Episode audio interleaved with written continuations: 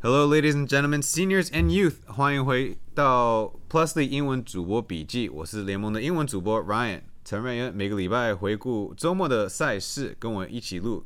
Podcast 是篮球乌托邦的主持人 Quan。好，Quan，我觉得我们第一个应该讨论的是，我发觉球员跟其实一般人一样，到了哪个新的环境，那投篮就开始非常不准确。我们之前看到在那个周台中的迷你蛋。呃，有梦想家的呃投篮命中率问题，然后现在领航员反而搬到应该是自己的主场的汉堡馆，也是有命中率的问题，所以球员跟一般的喜欢打球人好像一样哎。嗯哼，你说国体大的部分，国体大的部分，哎，我觉得好，就是他们值得庆幸的是，他们只有打两场在那边，是吧？两场，OK，接下来都回到桃园巨蛋，对他们就可以搬家了，所以希望。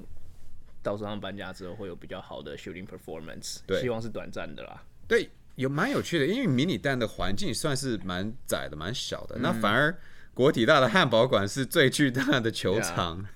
对，蛮有趣的。我觉得你讲到，我觉得我们有可能有点 get ahead of ourselves，可是领航员我觉得命中率低，诶，本来就是有一点可以可以预见的嘛，就是因为。因为毕竟我们大家一开始开机的时候都有预料到他们会打一个比较小球的阵容。嗯，你打那么多 guard play，那么依赖你的外线投射，当你去跟富邦或者是诶新竹这些高大以内线为主的球队相比，你的命中率会低啦。可是我觉得他们目前这么低的命，低于四成的命中率，我觉得是没有办法去 excuse 的。嗯，对，好，那我们要讲四场比赛，先从勇士队国王的比赛开始。然后最大的问题当然是国王现在丹阳这样的状态，要怎么守辛特里 Michael Singletary？那我发觉其实他们是蛮刻意要就是轮流很多不一样的球员去压迫他，因为 Singletary 本身切入是有他的功力，但是而不是以速度，所以你就要压迫他，迫使他运球要要背对着篮筐，其实效果没有那么好。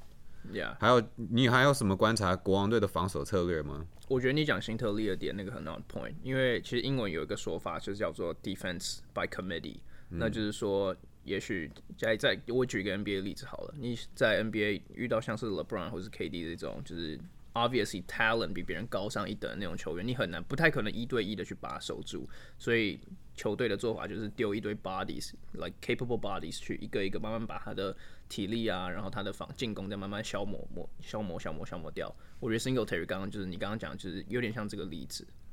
对，然后有 Committee 的原因，也某部分是因为呃其他的球员要守的队友是蛮有他们自己的进攻的实力，所以你不能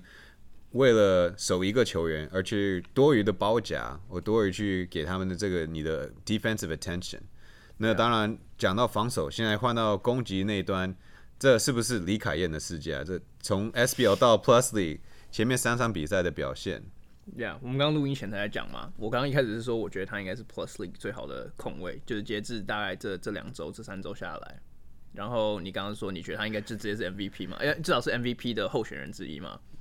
应该是吧？他在防守端、进攻端都是他的有一窍。三分投射可能没有他的那么稳定，但是的确还是有压哨的球啊。他 pick and roll 挡拆也是敢投的，所以他跟阿敏在搭配的时候，当然是互相的信任。因为也许杨敬明要拆炸弹，但是李凯燕可能是他们进攻主要的着点。对啊，我我有看到一个 interview 的，就他们 interview 杨敬明有说到，或者李凯燕有说到，杨敬明在他加入的时候就跟李凯燕讲说。我我在这个队上的辈分一定是最大嘛，因为就是第第一是年纪，第二是他的就是 resume。可他有跟李凯燕说，他希望可以跟他一起升任就是球队领袖的位置。那我觉得如果李凯燕真的有把这个事情 taken to heart 的话，我觉得 obviously 他现在的表现，尤其国王三比零，然后他现在打出就是算是本土最好的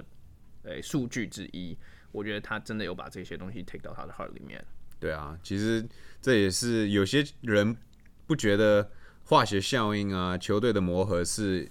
跟场上的表现有关。但其实说实在，的确是这些东西沟通好，让事情更容易做。嗯哼。然后我们这个这一个礼拜是蛮忙的，我还没有去仔细的研究。但是我有感觉，国王队尤其是在节与节最后面的时间 execution，他们执行力很好，不管防守端，然后进攻的不一定是很争取 two for one，就是节节一节结束之前你先投两颗，然后对手只投一颗，但是他们好像节末就是专注力也很好，执行也是很好。对我，我觉得那个就完全是归功于教练那个 Ryan Marchand 的执教功力。嗯，而我觉得除了你刚刚讲的是节目的执行之外，我觉得他在所谓的 out of bound 的 play 执行能力也超好的。我不知道，就是你记不记得他之前在热身赛有一个 close game，嗯，他 call 一个 timeout 之后，他第他叫了一个就是有点是我记得是杨敬敏传的，然后就是 out of bound 的 lob。对高调，球就是给李凯燕，对对，那然后那个也是一个节目，就是他们要追分的一个一个关键球，然后那球 run 的超漂亮，我觉得目前当然那不算，因为是热身赛嘛，可我觉得是 play of the year，哇，那么强的 play，就呀，然后前面又有在梦想家的比赛又有一个 AOT，跟热身赛完全一样，都是很简很简单的执行，我觉得也是蛮好笑的。我们要不要直接讲到梦想家对国王队？是梦想家他们的防守策略很简单，就是学他们对呃开幕战对勇士队压迫防守，而成功的逆转二十分的差距。但对国王队的确是比较难的地方，是因为国王队的后卫是当时当然是比较厚厚的一一组，跟当时勇士的比伤兵的状态比起来，对呀，但是我觉得冒险家的重点是为了那个耗掉国王队的进攻时间，因为毕竟篮球你只有对。二十四秒的进攻了。对，可是我其实觉得，诶，我觉得他们执行全场盯防这件事，我觉得还算成功，因为你真的看到他们过半场的时候，有时候已经剩十出头秒的进攻时间了，然后你也有看到不少球是他们连 N 棒都发不进去，或者五秒的这种进攻威力。可是我觉得这个东西就是一个双面刃，因为你在成功的防守这一波的情况下，你另外一方面你也在消磨自自己的进攻体力。嗯，对，所以说实在话，梦想家今年采用这样子的防守模式，可是他们今年目前的进攻的效率还有那个 accuracy，说实在话也相对降低了。所以我觉得要怎么拿捏那个平衡点，或是他们今年接下来这几个礼拜的课题。对，也许是可以分某些时段的时候，就是很刻意的用这个策略。那当然，你压迫的时候，其实对手对方也有呃速度快的、敏捷的球员的时候，其实自然超球跟犯规会是变成一个某些一个 disruptor，打扰比赛的节奏。那讲到节奏呢，我们也觉得比赛第二节的节奏跟第三节完全不一样。完全不一样。像第二节的时候，有几个裁呃球队的的 challenge，球队的挑战判决，然后看 IRS 回放，然后裁判也有自己主动的回到 monitor 去看，有几个犯规啊、出界球要回看的时候，那个让第二节感觉打得好长，然后结果第三节打得很快，我播球的时候觉得马上第三节就过掉了，是蛮有趣的一个状态。呀，而我觉得第三节他们就有一些那种 ticky tag 那种五十五十或者是皮毛犯规，他们就把它慢慢放掉了。我觉得是对于观、观赛的这个观赏度也是好事啦。对啊，因为这也是当然做裁判的难的地方嘛就是因为可能会影响这个 play，又可能不影响 play，这个拿捏是这是要熟练啊。当然应该夸奖裁判，觉得在他们半场的时候是某很多比赛在半场的时候有做一些调整。嗯哼，然后其实很大的很奇怪的话题，那梦想家该不会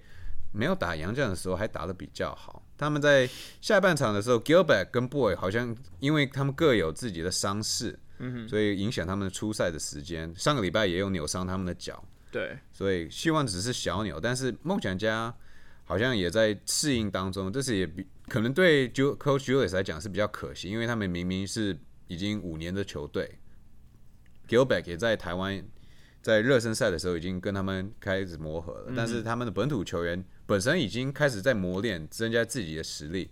然后不很不幸的在这场比赛只能以犯规去弥补一下分数的差距。呀、可是你讲到他们没有杨将打得是不是比较好这件事情，我觉得，我觉得就在 Julian Boy 的 case 上面尤其很明显，尤其是他在扭伤脚之后，他还有再打一下嘛，如果我没记错的话，然后他是投了，他连续投了好多个三分球，我觉得是有点嗯 waste 掉他们的 momentum，还有呢他们的进攻的这个选择权啊，尤其是吴永胜，当时第四节是蛮火烫的，对啊，真的，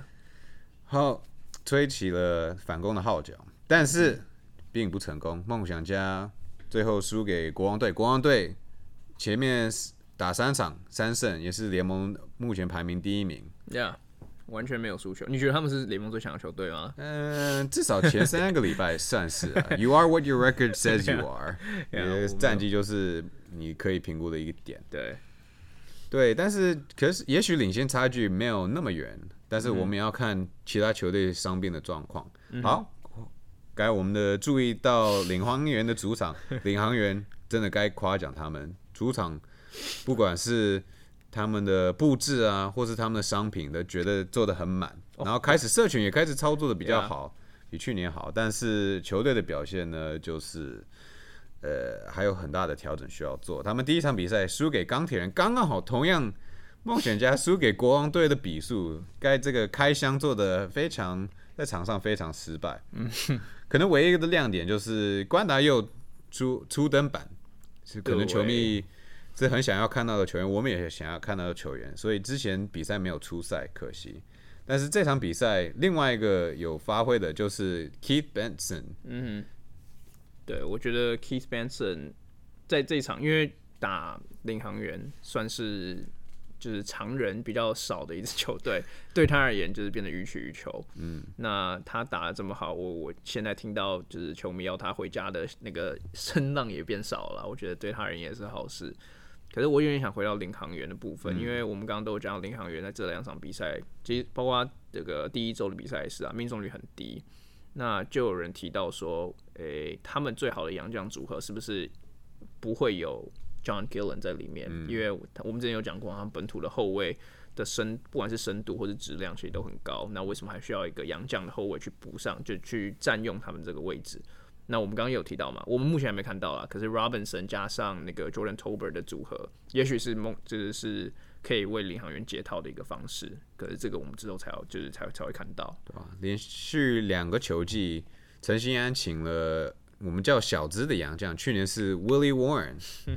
呃，然后没有打完球季就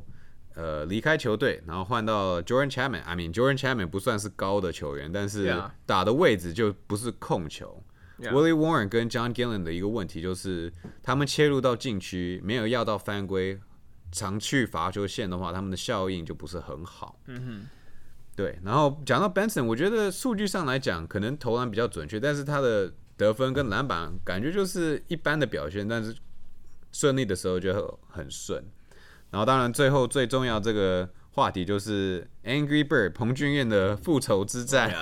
哦呀，蛮有趣的。他自己可能要查一下，应该是个人高，我在 Plus League 个人的高的超节次数。然后当然球迷也知道他在暂停的时候的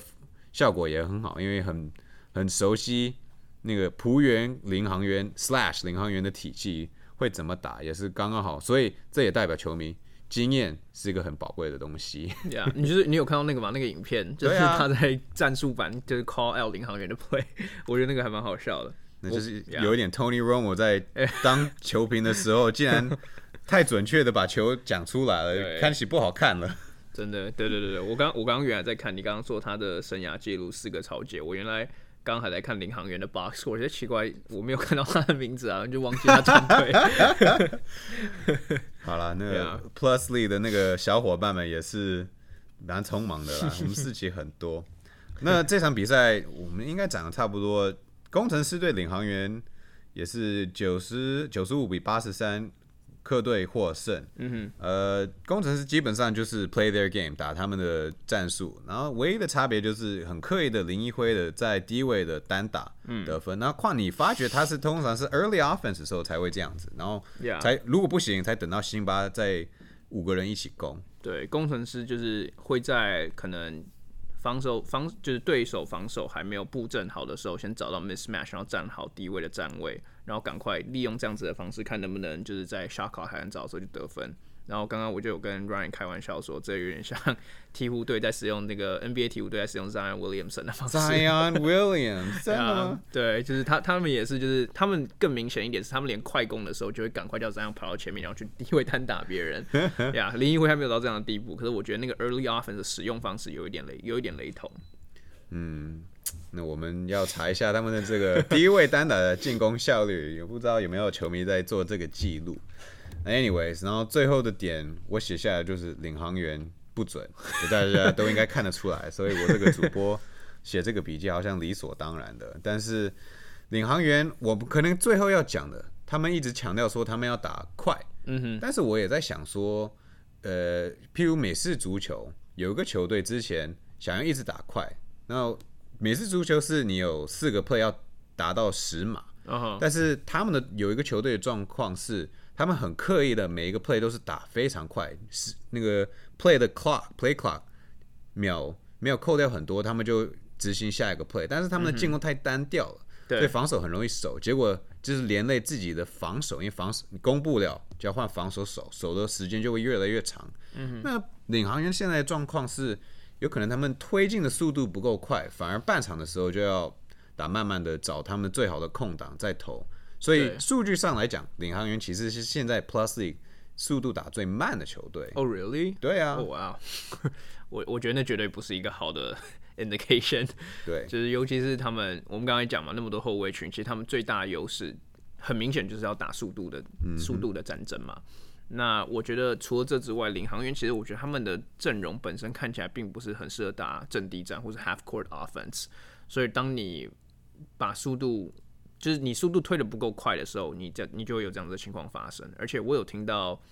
是龙哥有讲到一个，也是一个 interview，他就有讲说他的 philosophy 就是他要比别人得更多分，有点像是之前 Mike D'Antoni 在太阳那样子的逻辑嘛。对我一直跟 NBA 比较，可是就那个逻辑就是他要 outscore 别人，对打快打快。那他现在完全没有这样子打出来，所以我觉得他没有好好的去运用到他球队的特性。对，可是现在还早啦，所以我觉得他们也许还在磨合，就是我这是唯一可以找到的理由。如果你在听呃龙哥在赛后的访问的时候，也有讲到，他说跟杨绛的配合，嗯哼很不幸的，我不是刻意要去刁难这个球员，但是 John Gillen 好像，况可能大家不知道，但我长大的时候就是球队的控球，嗯哼，那控球的人可能会有一个教练可能会给的指示，就是我们防守成功，或是人家进球，我们要发底线的，就是进球的球的时候，控球永远是接到球，然后带过半场。对，传统是那样，对，John Gillen 好像有这个，就是一定要控球的这个毛病，哦所以就算防守守成功，通常有可能最近的后卫去接应这个球，然后再往前推。对，但 John Gillen 的状态可能是，就是坚持他要去控，所以不会往前跑，然后可能会比较落后的再组织一下进攻。有可能这是龙哥的意思，说他们磨合或是策略上可能没有达到共识的一个状态。你自己有什么控球的经验吗？打全场？I mean，我觉得你讲的是有可能啦，因为其实最最传统的思维真的就是控球拿到球之后再带球到前场嘛。可是你有时候控球就就不在后场的地方可以去接球，那如果你控球一定要去拿球的话，logically 其实那就会把你整个进攻拖慢，因为对方防守就已经站好位了嘛，你没办法去 expose 他们可能还在 scrambling 的时候。那所以所以我觉得你那个 point well taken。对啊，传统上就是一号球员留在后面给四五号球员抢完篮板再传，然后二三号球员就往前跑。但是现在篮球很流行，没有没有特定的防守或是进攻的位置的时候，其实有机会都是要往前跑，其实也是跑轰的一个重点之一。对，如果比赛讲差不多了吗？况我觉得 John Gillen 我还有想要讲一个点是我觉得你刚刚讲那样子的意思，对我对我而言，trans 就直接 translate 到 John Gillen，当他没有球的时候，他就是一个用处没有可能相对没有那么大的球员，就他不是一个无球的球员，他一定要球在身上。那我觉得他要他这个特性要怎么去跟其他领航员的后卫特性，因为球在他身上，其他领航员的后卫就拿不到球啦。那所以你要怎么去 balance out 这样子的使用，还还我觉得是个蛮大的问号。那其实如果回想到去年，Davon Reed 其实球权是掌握的蛮多的，然后领航员其实有些时候跑他们的底线的掩护，然后外线投篮的策略的确是做得到，嗯，就是看他们要回到那个状态之下了。对对，我对。对我这边没有补充了。OK，好，那其实我们结束之前，我还是要再讲的一点是有好有坏来看周末，我们两个人都在新庄呃球场看比赛，第一次国王队有场面席的球迷，然后也很投入比赛，这我们的确想要称赞跟夸奖。但是尤其是比赛蛮紧凑的，勇士队的勇士跟梦想家的比赛其实差距没有那么的大，Yeah，然后打到比赛的确是蛮焦灼的，然后要提醒球员跟场边的球迷的确互动是要保持一些呃基本的礼貌跟稳定性啊。对，civility，好，当然大家去球场看球，或是球员本身在打球，当然是为了好玩。那我们期待以后大家一起成长嘛。大家在 podcast 在球场第一排也有听过说大家一起成长。好，嗯，这一集我们到此结束，我们大家圣诞节快乐。我们下个礼拜比赛比完之后，下个礼拜再见。呃，再见，拜拜。